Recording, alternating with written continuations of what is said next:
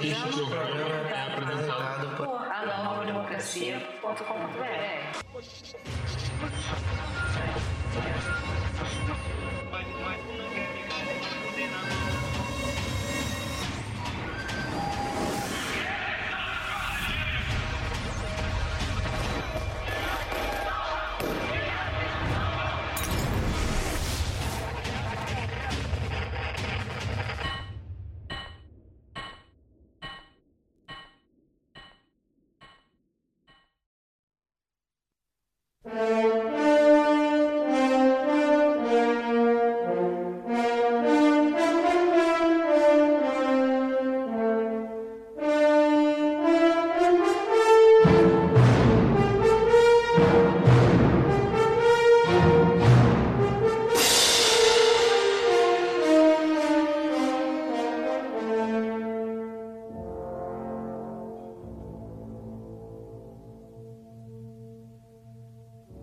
Sexta-feira, dia 24 de junho de 2022.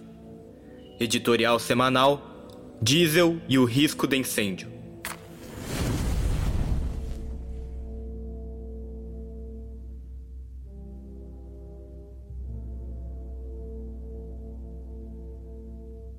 A Petrobras anunciou novo aumento do diesel, que subiu nada menos do que assustadores 14,2%, e também da gasolina, com alta de 5,18%.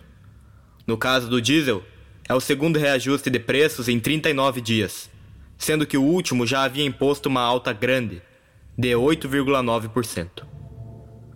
A temida greve dos caminhoneiros apenas não estourou porque as massas dessa categoria estão divididas, agravante para o fato de estarem sem seus instrumentos elementares de luta reivindicativa e sequestradas por algumas lideranças vinculadas direta ou indiretamente, ao paparrotão Bolsonaro, e muitas delas, ainda que lentamente, se desiludem. Bolsonaro tenta livrar-se dessa desagradável responsabilidade pela nova alta dos combustíveis a todo modo, em busca de amortecer ao máximo o inevitável desgaste que isso lhe causa em ano eleitoral. Para tanto, tem procedido a demissões e mais demissões na diretoria da Petrobras, inclusive na presidência do monopólio petroleiro, assim como tem falado sobre a privatização total da empresa para resolver a alta nos preços. Disparate, típico de quem não sabe o que está fazendo, pois que até o ultraliberal mais incapaz e imbecil reconhece que a privatização não tem nenhuma relação de causa e efeito, direta, sobre o preço dos combustíveis. Depois, Bolsonaro disparou contra Temer, por haver instituído a política de preço em paridade internacional, o PPI. Mas nada disse sobre propor revogá-la.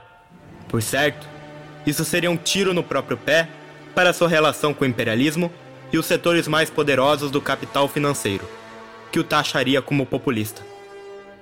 Essas são as dificuldades do seu contorcionismo eleitoreiro para fazer o impossível, agradar, ao mesmo tempo, o establishment e as massas populares. Mas as lorotas e as embromações de Bolsonaro têm ainda alcançado, temporariamente e apenas no fundamental, o que ele espera: não desnudar-se completamente e agora frente às massas, em especial os caminhoneiros, como alguém que de fato não quer mexer nos caros interesses de poucas dúzias de grandes magnatas do capital financeiro internacional. Agora mesmo, o seu ministro da Economia disse que pode criar o auxílio para os caminhoneiros e distribuir valor que ultrapassa mil reais.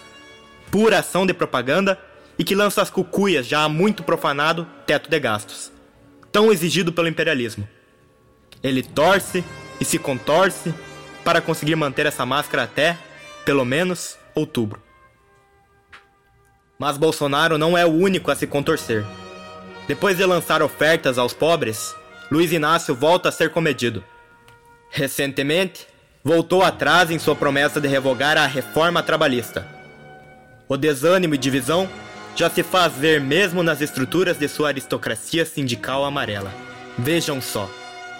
Em breve, o operário padrão do FMI será também mais brando sobre a reforma da Previdência. A propósito, em Brasília, o objetivo imediato dos generais do alto comando das Forças Armadas é alcançado, com o passo atrás dado pelo presidente do TSE, ministro Edson Fachin. Depois deste ter um elevo de falsa bravura, ao dizer que as Forças Armadas não deviam se meter nas eleições, causando enorme reboliço nos quartéis já bastante divididos pela pregação bolsonarista, eis que o valente ministro do TSE cede aos generais, lançando convite ao Ministério da Defesa para que técnicos do Exército se encontrem com os do TSE. Faquin também aceitou as sugestões das Forças Armadas, mas apenas para depois de 2022. Para que fique claro, o Ministério da Defesa está sendo porta-voz do alto comando, com sua posição golpista de direita. O golpe por dentro da institucionalidade e sem ruptura aberta e declarada, divergente de Bolsonaro. E busca pressionar o STF e o TSE a permitir-lhe ampliar seu protagonismo e tutela sobre as instituições do velho Estado sob o argumento, verdadeiro, mas parcial, de que isso serve a amenizar a divisão no seio das tropas e o crescimento da extrema-direita, dita por eles como fanáticos, dentre os quais está Bolsonaro. Assim tem trabalhado o alto comando durante todo esse tempo. Utiliza-se da extrema-direita como ameaça, prometendo controlá-la se as demais instituições cederem espaço e reconhecerem a proeminência dos generais, golpistas dissimulados, na condução velada do sistema de governo.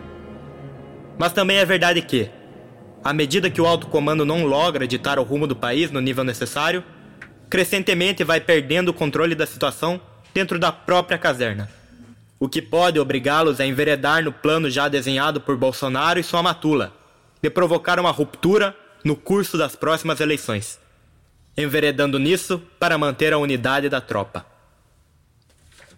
A confluência de fatores, as profundíssimas crise econômica, política, social, institucional e militar, cria tal cenário, muito, muito perigoso para a manutenção da estabilidade da velha ordem de exploração e opressão.